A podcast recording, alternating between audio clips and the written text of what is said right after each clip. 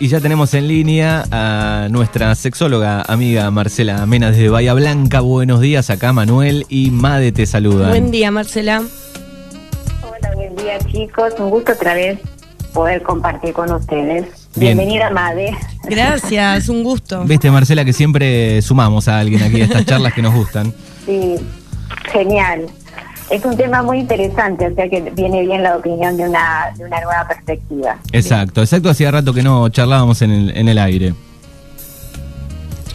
Bueno, Sí. tema, tema del, del día de hoy, eh, ¿qué, qué importancia tiene el, el sexo en la pareja? ¿Cuánto de eso va a estar charlando Marcela un poco? Este, ¿En qué lugar? Eh, y yo le voy a agregar este, música también, me parece. Sí, ¿qué, qué importancia cobra la música tal vez en esto? Sí. ¿Eh? Bueno, este, Marce, eh, pregunta directa, va, vamos y, y arrancamos Sí. este, la importancia de- del sexo en, en la pareja. Bueno, en, pri- en principio, eh, sí, yo les voy a preguntar a ustedes, ahora que tenemos la posibilidad de una, de una visión diferente, ¿en qué lugar les parece que, que cada uno, Manuel y Made, estaría el sexo en la pareja? ¿O qué les parece que piensa la gente de esto? Yo personalmente creo que hay como, por un lado, una especie de bajada de línea, ¿no? De como, de la presencia que tiene que tener el, el sexo en una relación, en un vínculo sexoafectivo. Este, pero al mismo tiempo creo que depende de cada uno, ¿no? Porque existen diferentes tipos de, de la expresión de la sexualidad, digamos, ¿no? A veces los vínculos eh, se dan exclusivamente por, por eso, otras veces se juegan otras cosas. Eh, existe también la asexualidad, ¿no? En los vínculos, que es otra manera de presentarse. Entonces me parece que depende mucho de, de cada uno y de los acuerdos que haya en la pareja también, ¿no? Claro, ahí es, es- es un, un gran debate, ¿no? Eh, Exacto. eh, el tema de la, no sé, asexualidad, por ejemplo, digo. Eh, cuando te empezás a conocer con otra persona, bueno, que, uh, como que cada uno tiene que darse un poco los tiempos y, y Sí. empezar a manejar eso, pero es importante. eh. Sí, por eso, pero me parece que también hay un factor ahí de como de exigencia, ¿no? De que, bueno, de cuántas veces por semana hay que tener sexo y de cuánto, digamos, ¿no? Hay como una cuestión ahí, me parece que genera algún tipo de, de presión también en algún punto, sobre todo en las primeras, eh, en los primeros encuentros eh, sexuales. Claro, ahí está el tema también. Sí. No sé qué Qué dirá, qué dirá Marce. Qué bien, qué bárbaro, chicos, me encanta, me encanta que puedan opinar.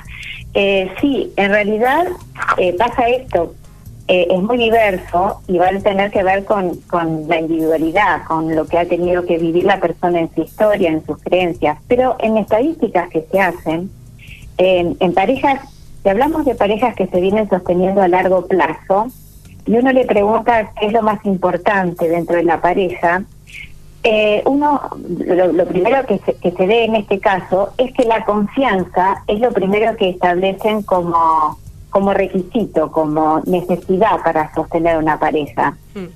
Y eh, esto tanto, eh, estamos hablando de la diversidad de parejas como hay hoy. Esto implica todo tipo de, de, de- de géneros inclusivos, ¿no? Ujú. Entonces no estamos hablando solamente de la pareja heterosexual, sino todo lo que concierne a los Sí. distintos estilos de pareja. La confianza es lo que de pronto está en primer lugar. Eh, sobre todo si se da en una heterosexual, para la mujer es muy importante el tema de la confianza. Eh, y para el hombre es una herida narcisista casi, si se traiciona, este, sobre todo en lo sexual. Y el segu- en segundo, en segundo lugar, en segundo lugar, en la estadística está la sexualidad. Y luego, para ambos, está el tema de la demostración de afecto. Y de ahí para abajo, compañerismo, el tema de los objetivos eh, comunes, lo económico. Pero en realidad, lo sexual no se plantea como, como una de las cosas más importantes en la pareja. Pero realmente lo es, porque a la hora de verse, sobre todo en la actualidad, vemos que eh, si no se da una buena sexualidad, donde ya hemos hablado mucho aquí, incluye todo tipo de, expresiones y no tiene que ver solamente con esperar eh, el acto coital, sino estamos hablando de todo lo que tenga que ver con la comunicación, con el juego, con el, el lenguaje de miradas, de lo erótico. Pero si eso no está en una pareja, la verdad que esto termina haciendo que de pronto no pueda eh, sostenerse en el tiempo.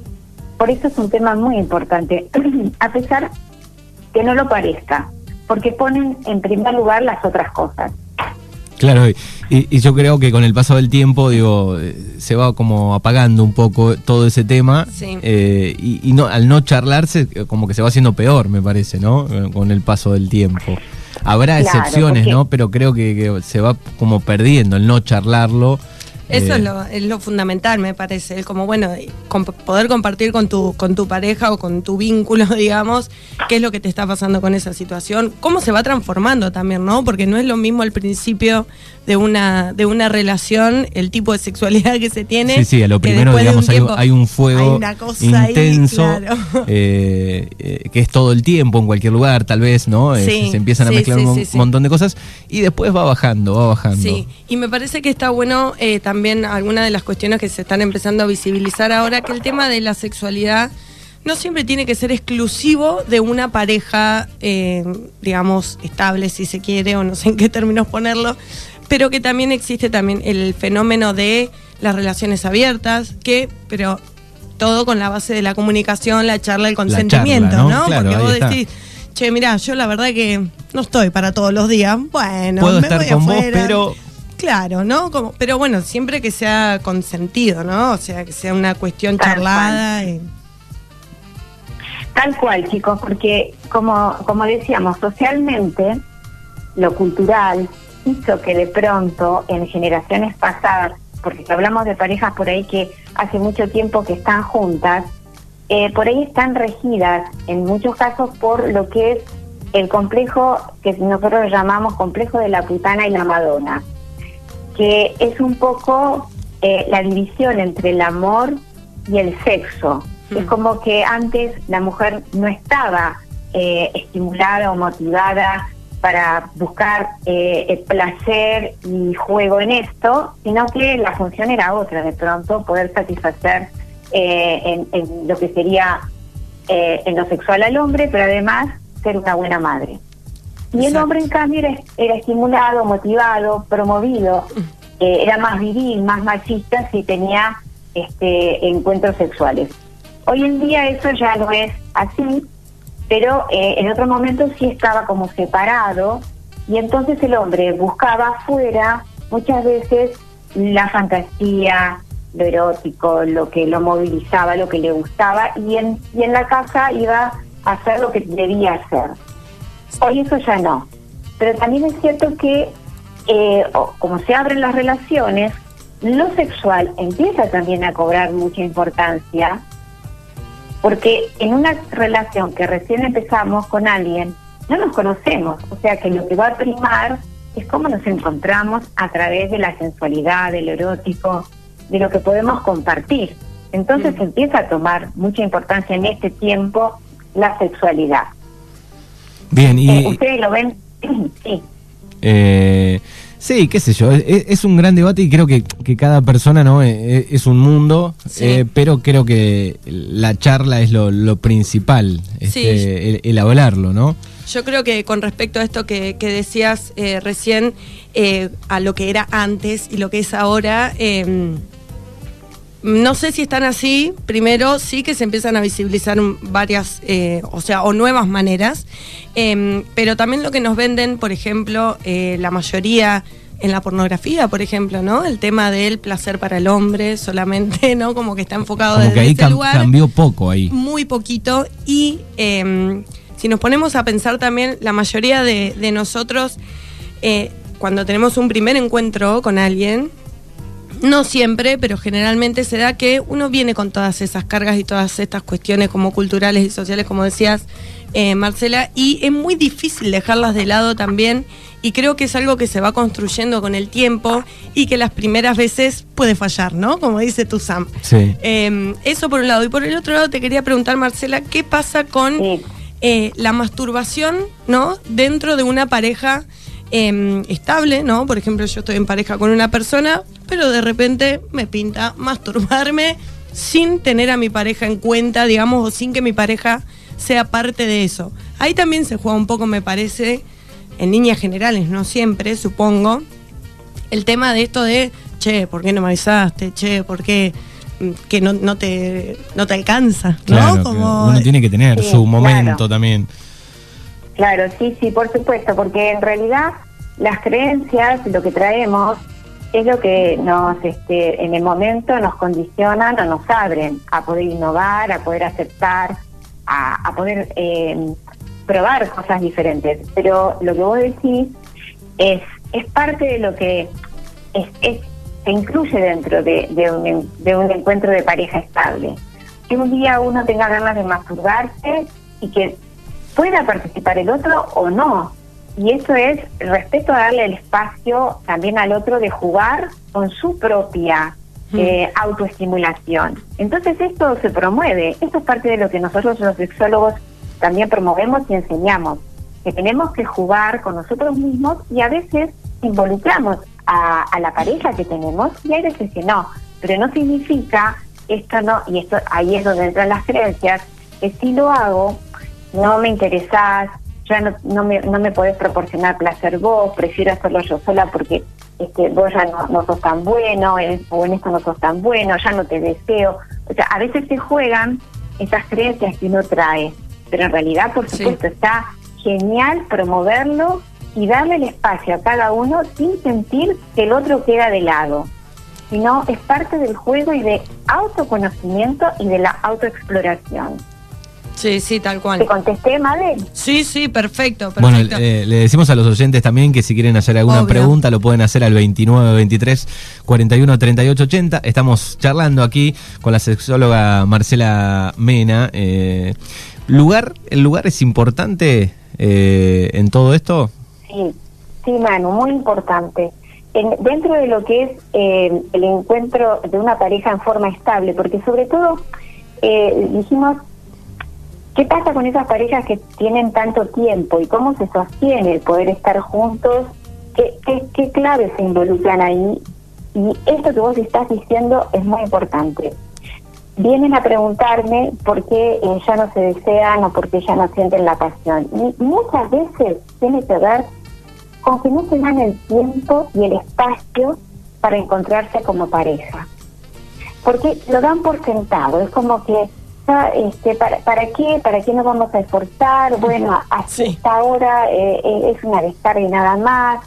Eh, y, y tenemos que buscar, así como lo buscábamos al inicio de la relación, o con, o con una relación que recién comienza, tenemos que buscar un momento, una forma de presentarnos, una regla especial, una manera distinta de encontrarme con el otro, más allá de que sea siempre la misma persona con la que estemos.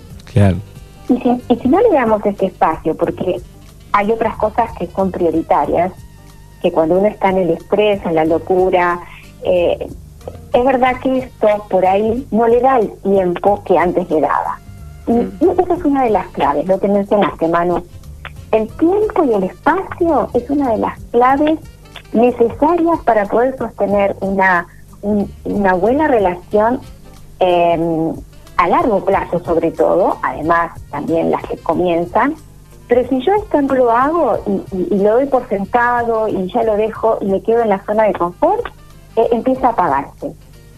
Sí, eso es Así que real. sí, Eso es real. Sí, sí, se va apagando con el tiempo y se empieza como a mezclar con la, con la relación el tema, ¿no? Porque digamos, no lo charlas, eh, es siempre en el mismo lugar, se, se, se- se torna aburrido como para uno, ¿no? Sí, además de dónde surge también ese deseo de decir, como decía Marcela recién, no, bueno, termina siendo una, una descarga y ya está, digamos. Claro. Porque hay que hacerlo, digamos, Sí, sí, ¿no? sí. Entonces, ¿qué, qué, qué está pasando con la cuestión más emocional? eh, que nada, que tiene también la sexualidad, digamos, del encuentro con el otro y demás. Sí, porque los jóvenes o los que inician una relación, esto no, por ahí no se presenta porque están muy motivados, pero en personas que ya tienen edad más avanzada o que están en parejas hace largo tiempo, cuesta un poco salir de lo seguro, de lo cómodo. Es como que creen que ya está, que es como que se va apagando y eso es lo que tiene que ser. Por eso les decía que lo daban por sentado. Claro. No, no chicos, no se apaga. Claro. Pero sigue generando, sigue siendo necesario generar un esfuerzo, un esfuerzo para que siga encendido, un esfuerzo para que no se genere un hábito repetitivo o algo mecánico. Y esto no significa que a ver, porque me, dicen, pero si tiene que ser tan planificado, no es espontáneo, entonces quiere decir que uno es un trabajo. Bueno, no, eh, que, a ver, cuando uno recién empieza a salir en una relación, también lo planifica, también va a ver qué se va a poner, cómo, cómo se va a encontrar, en qué momento, en qué tiempo, y también es planificado. Mm. Lo que pasa es que después de eso es como que dejamos de hacerlo porque lo tenemos siempre al lado.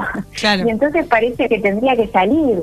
Y no, chicos, esto hay que seguir cultivándolo, generando momentos diferentes, cambios, innovaciones, y uno para eso tiene que salir de la zona de comodidad. Mm. Tiene que generar. Y esto a veces cuesta un poquito.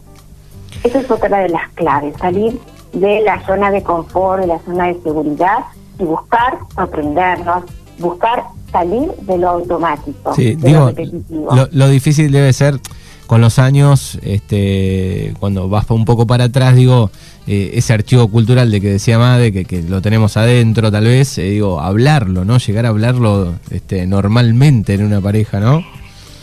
Sí, vos también mencionás muchísimo, hermano, el tema de la, del hablar, el diálogo, que que es otro de los temas, como diríamos, importantísimo, como uno de los pilares de la pareja. Pero vos sabés qué pasa, que muchas veces en parejas más grandes, ahora los chicos están más acostumbrados, les cuesta hablar de sexualidad. Les cuesta, eh, así como a veces cuesta, viste, ahora en la radio, ¿no? Hablar o, o expresarnos en términos o que la gente lo escuche, a veces choca. Bueno, a la gente le cuesta hablar de sexualidad. Entonces, Podemos hablar cómo nos gustaría, qué podemos hacer, qué podemos cambiar, y qué, cómo nos gusta hoy o qué nos hace sentir hoy que antes no o que antes nos gustaba y ahora no. Cuesta mucho ponerlo en palabras en algunas parejas, aunque aunque lleven muchos años juntos.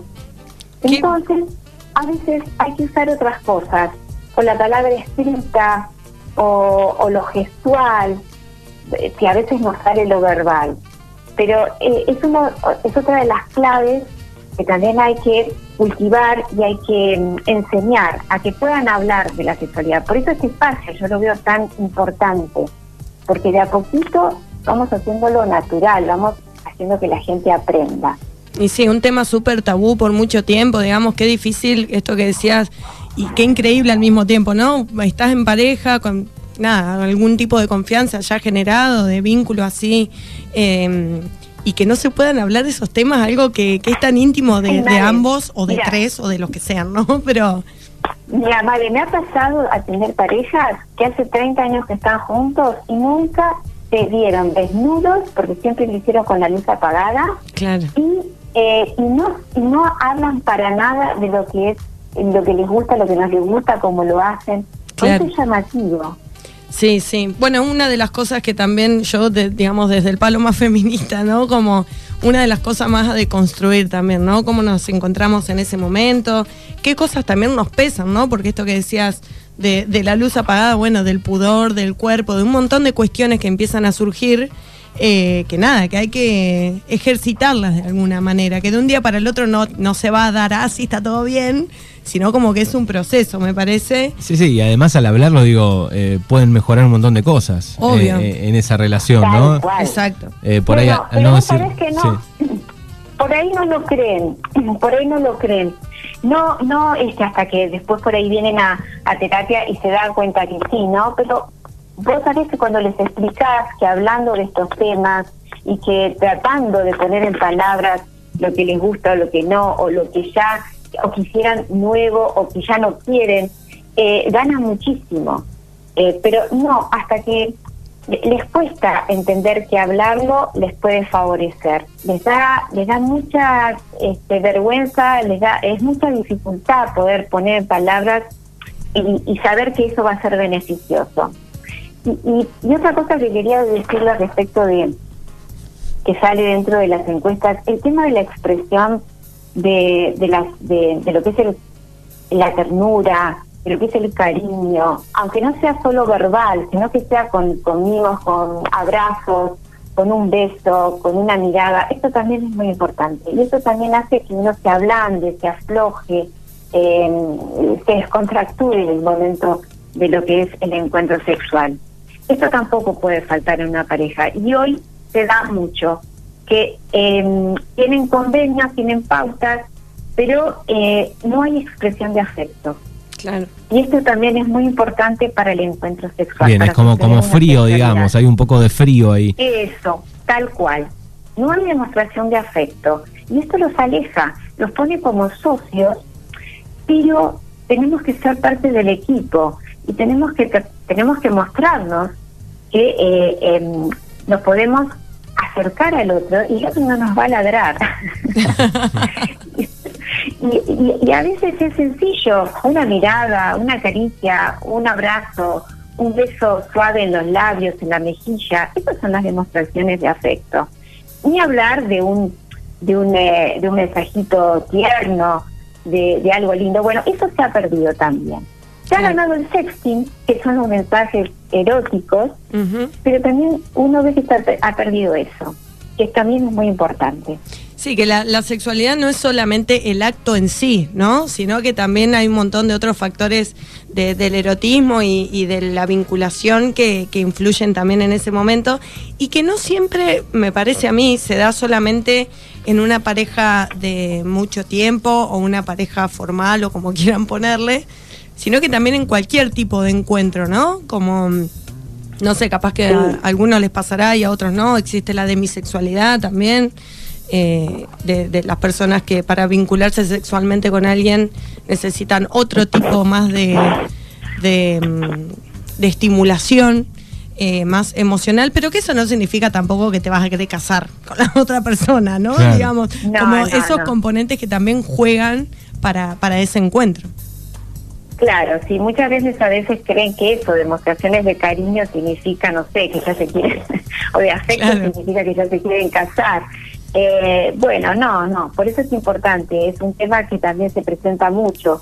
Eh, están juntos hace tiempo, pero no hay demostración de afecto. Y, y, lo- y la otra cosa importante acá es el respeto. Eh, porque se cree que falta de respeto significa, eh, no sé, pegar, insultar, y, y no. Eh, falta de respeto es este, no, no considerar al otro, leer la cabeza del otro, pensar por el otro, eh, no tener consideración, eh, mandarlo, manipularlo, todo eso también es falta de respeto. Eso también es muy importante para poder sostener una relación saludable, Eh, ya sea iniciando eh, o que, se- que sea a largo plazo. ¿m? O sea que podríamos concluir que, que la sexualidad en realidad es más una suma de, de otros factores, digamos. Es como el último paso, digamos, me parece, ¿no? Como hay una construcción previa de consentimiento y de charlas y de cosas que después se van a ver reflejados en ese encuentro. Termina en ese encuentro, eh, pero todas esas aristas, digamos, todas esas cosas Exacto. eh, son las que hacen después, este, poniendo la frutillita del postre, tal vez el encuentro, ¿no? Tal cual, tal cual, tal cual. Por eso es tan difícil ahora, ¿no? Porque fíjense que muchas relaciones empiezan este, por lo sexual.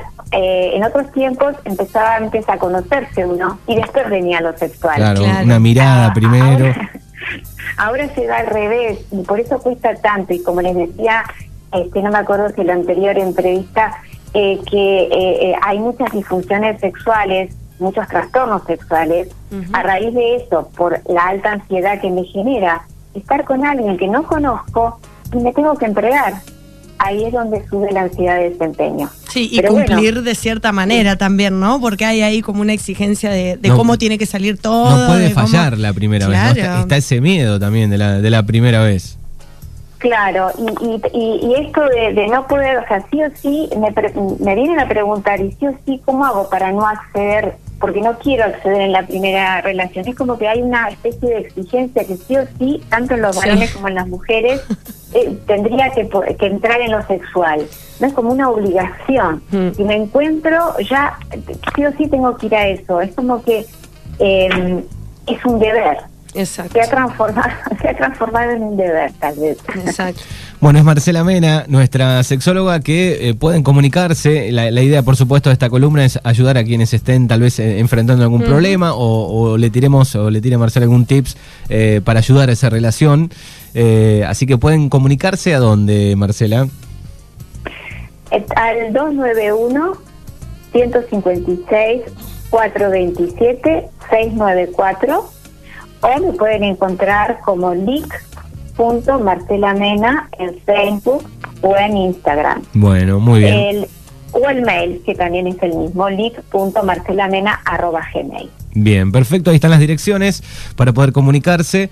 Eh, nos encantó charlar un ratito sobre estos temas. Hay mucho. La próxima edición vamos a hacer Uy, por ahí sí. un especial de, de, no sé, de, de complementos, de música. Eh, hablamos en algún momento también cuando estuvo Fer eh, sobre, no sé, disfraces, sobre cosas, pero Armar bueno. el ambiente Armar el ambiente, exacto. Eh, así que Genial. lo vamos a dejar para, para otra edición, si te parece. Dale, dale, dale, dale. Me encantó, me encantó la inclusión de madres. Fue un gusto este, Gracias. poder eh, compartir, chicos. Igualmente, un gusto. Gracias, Marcela. Bueno, nos vemos la próxima. Hasta la Adiós. próxima.